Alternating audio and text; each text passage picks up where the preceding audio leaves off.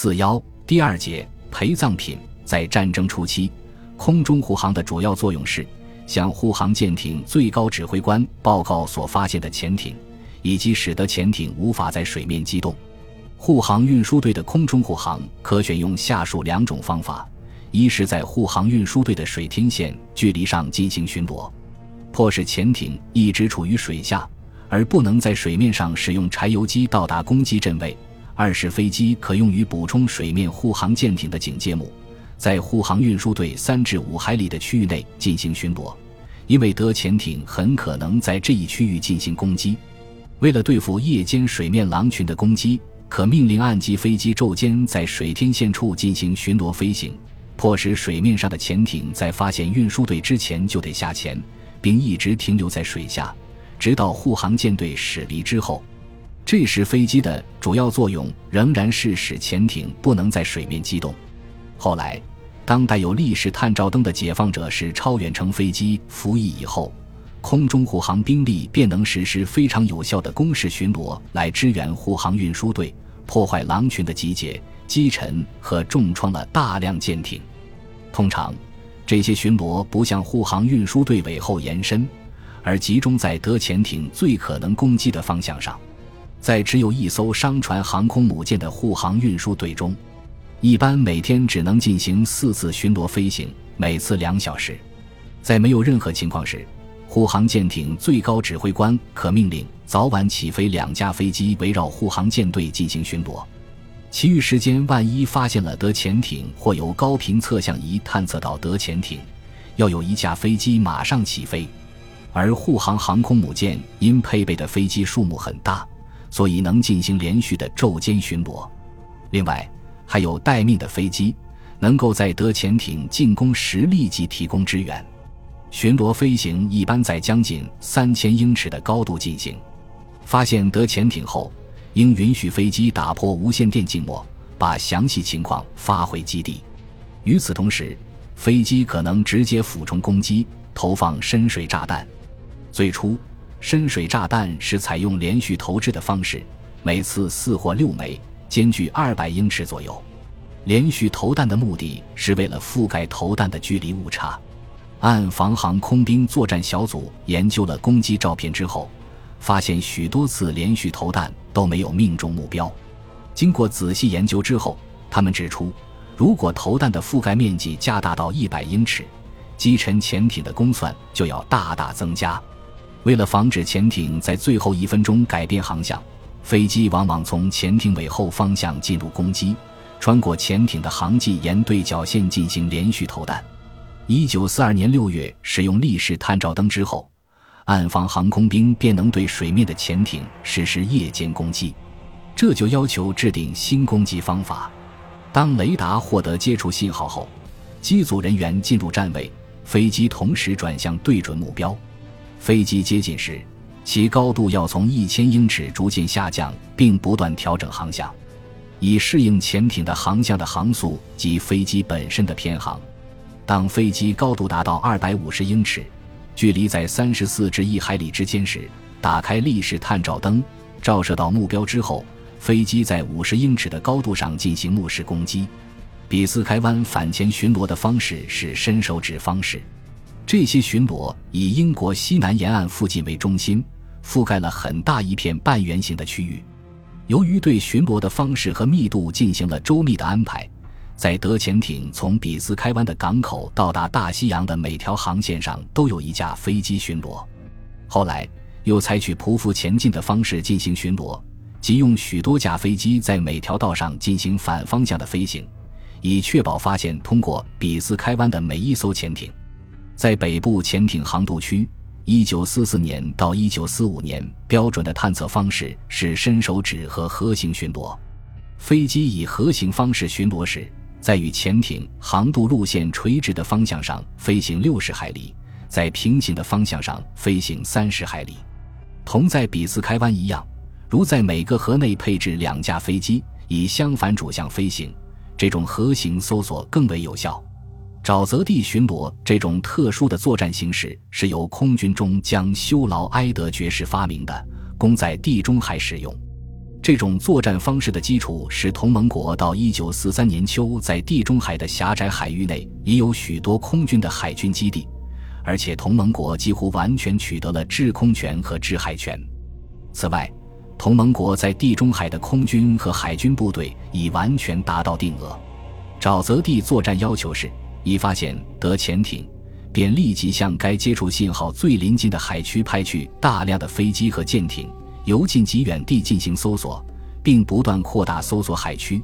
飞机还要昼夜连续的换班搜索，其目的是用现有的全部兵力对潜艇进行跟踪，直到将其消失。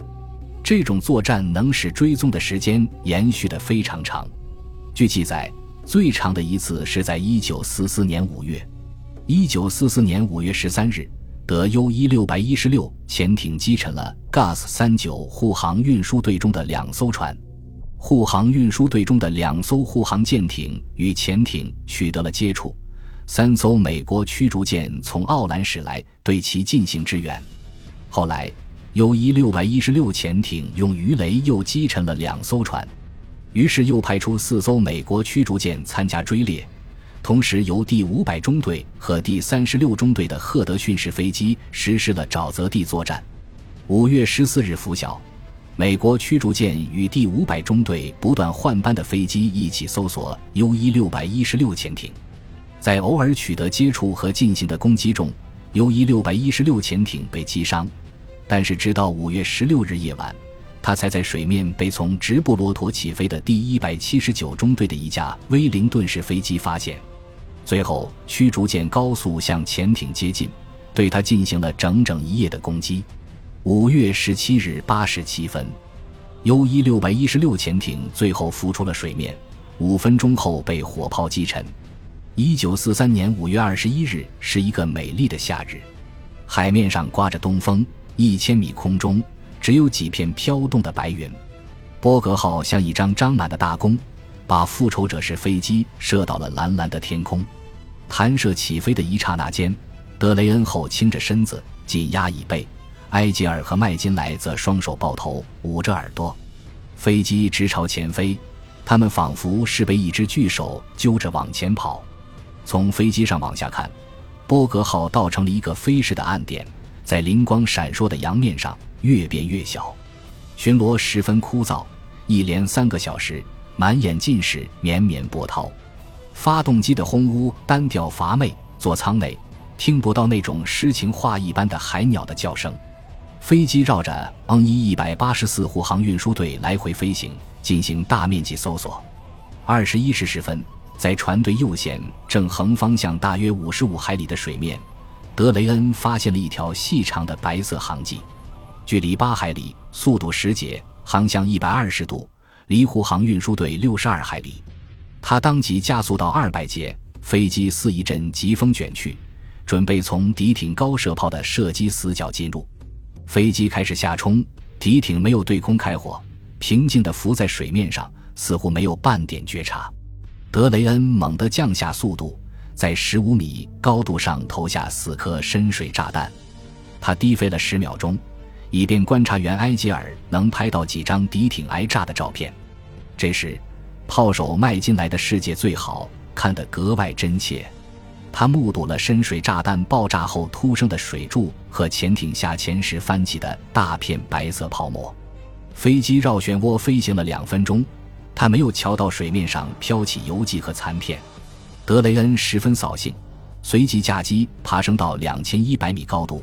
打开爆化机，叫通了波格号、奥斯蒙德英格拉姆号和圣劳兰号驱逐舰应召机驶而来。可是，由于无线电讯号微弱，德雷恩没有收到两舰出动的消息。他在空中等候了五十五分钟，然后朝水面投下浮标，开始返航。他刚回到波格号，飞机的发动机就发出一阵噼啪声，油箱内的汽油几近耗光。三小时后。英格拉姆号和圣劳兰号姗姗来迟，他们在黑夜中来回搜索多时，也没找到敌艇。黎明时分，只好空手返回，加入到了波格号的护航队列。二十二日清晨，天空蒙蒙发亮，几架飞机迎着四五级东南风依次起飞，他们忽前忽后，忽左忽右，绕着林恩一一百八十四护航运输队做同心圆飞行。六时三十分，罗杰·库恩尚未驾驶的二号复仇者式飞机飞到波格号东南方向大约五十五海里的上空，透过前方湛蓝色的墙壁，他看到一个黑影正在上浮。飞机立即爬升到一千米高度，向母舰发出了报告。一会儿，飞机钻出高度，敌艇已经完全浮出水面，赫然在目。库恩看到敌艇指挥台的二十毫米炮在喷吐红点，红点如烟头大小，向空中飞窜，朝飞机集中，很快就形成了一个漏斗状的火力网。潜艇在波涛起伏的洋面摇晃不走，炮手很难打准。库恩按下机头，驾机俯冲，在大约五百米距离上，他使劲按枪击按钮，一溜火球向敌艇飞去。击中了指挥台和炮位，像用长柄镰刀割草似的撂倒了对空射击的炮手。